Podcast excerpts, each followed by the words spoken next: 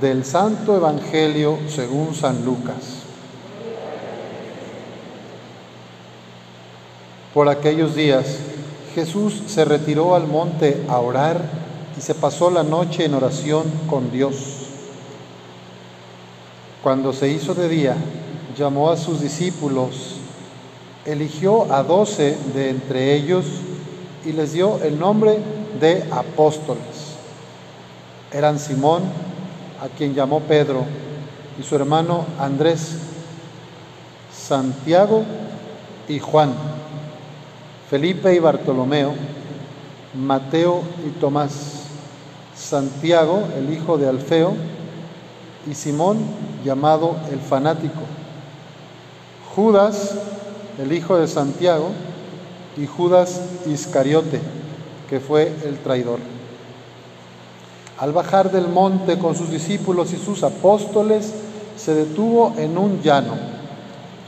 Allí se encontraba mucha gente que había venido tanto de Judea y Jerusalén como de la costa de Tiro y Sidón.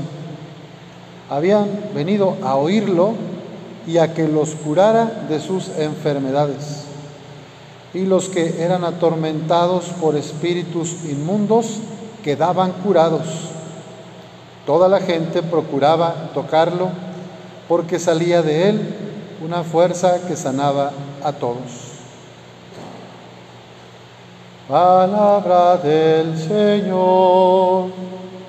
Gloria a ti, Señor Jesús. Pueden tomar asiento.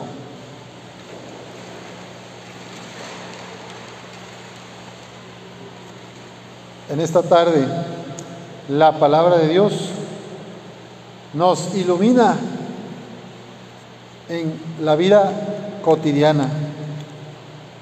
La primera parte del Evangelio que acabamos de leer dice que Jesús se fue a orar y pasó la noche entera en oración para poder discernir y decidir a quién llamar. De todo el grupo de seguidores y seguidoras, elegir a unos apóstoles.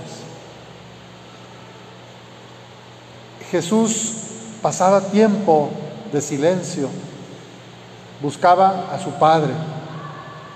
Primera cosa que nos puede ayudar es preguntarme cuáles son mis formas de orar. Me doy tiempo durante el día para buscar el rostro del Señor para preguntarle cómo me llama, a qué me llama, o contarle mis cosas, mis problemas, mis angustias. ¿Cómo oro?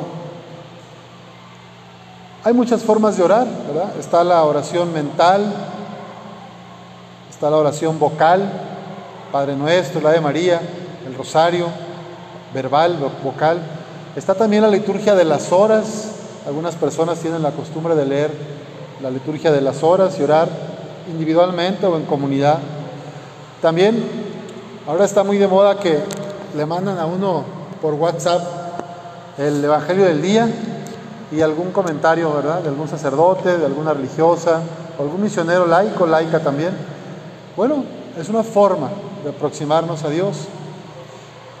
Lo importante es que nos demos ese espacio de silencio y de encuentro, porque quien no se da ese tiempo para orar, para el encuentro personal con Dios, pues va a ser más fácil que se equivoque, que la riegue. Fíjense, Jesús, con todo y la oración que pasó la noche, pues eligió a unos hombres débiles. Ya ven que Pedro lo negó, Judas lo traicionó. Bueno, siempre está la libertad de las más, ¿verdad? Pero él hizo un discernimiento y les vio madera para ser apóstoles. Todos corrieron en Getsemaní. Pues así también a ti y a mí, en nuestra debilidad, con nuestros pecados, con nuestra fragilidad, nos llama, nos elige. Y cada día que amanece es un signo de que tienes un propósito, una misión en este mundo. Si puedes respirar y levantarte de la cama, es que Dios te da misión. Tienes tarea. Pero sin la oración es más difícil llevarla a cabo o entender la voluntad de nuestro Dios. Por eso, primera parte, la oración. Una vez que, que Jesús oró, eligió a sus discípulos y los nombró apóstoles. Apóstol significa enviado. Apóstol es el enviado por Dios, en este caso por Jesús. Cristo es el apóstol del Padre. Sus discípulos son los apóstoles de Cristo. Bueno, y hacia el final, después de haber nombrado y llamado a sus apóstoles, de haberlos elegido, dice que bajaron del monte con todos los discípulos y los apóstoles y se detuvo en un llano, se puso al nivel de los demás. Es algo muy simbólico. Dios, ¿cómo es Dios para ti? ¿Con qué Dios te relacionas? ¿Con el Dios que está allá afuera, lejos, en no sé cuántas galaxias arriba de mí? O, como, o cuando oras, te relacionas con Dios como alguien cercano. Tu Dios es el Dios trascendente, omnipotente, omnisciente, que, bueno, que está muy lejos y que no puedes ni ver, ni tocar, ni sentir. O te relacionas con el Dios cercano. Fíjense lo que dice el Salmo de hoy. Dios es amigo de su pueblo. El Señor es amigo de su pueblo. Cuando tú rezas, Rezas con Dios como si fuera un amigo, hablas con Él como un amigo a otro amigo.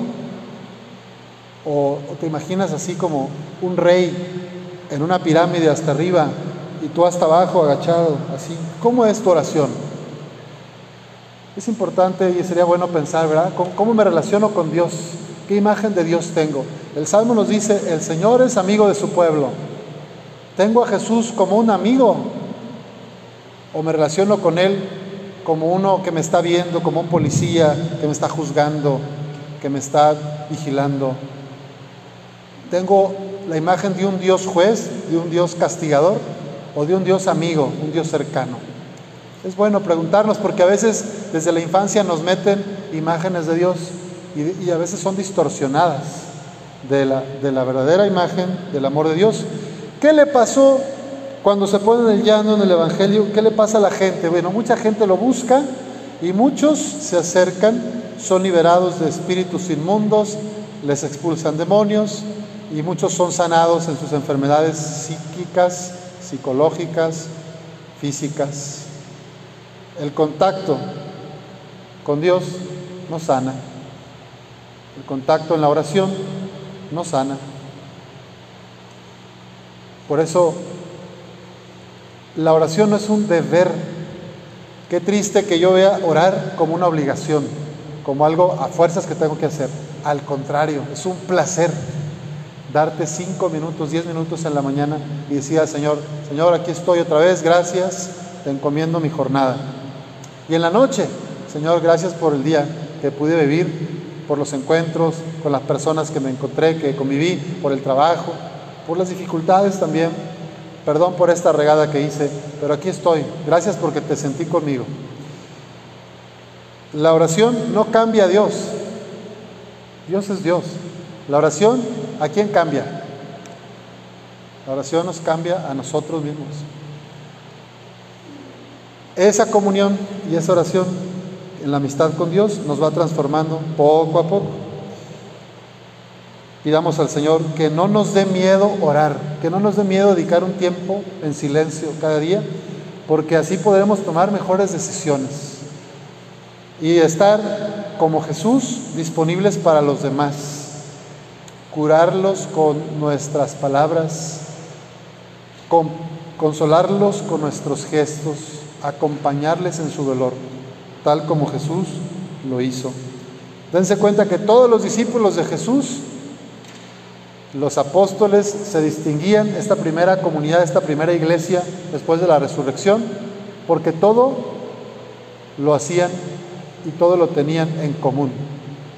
Se preocupaban por todos, nadie, estaba exento, nadie estaba fuera.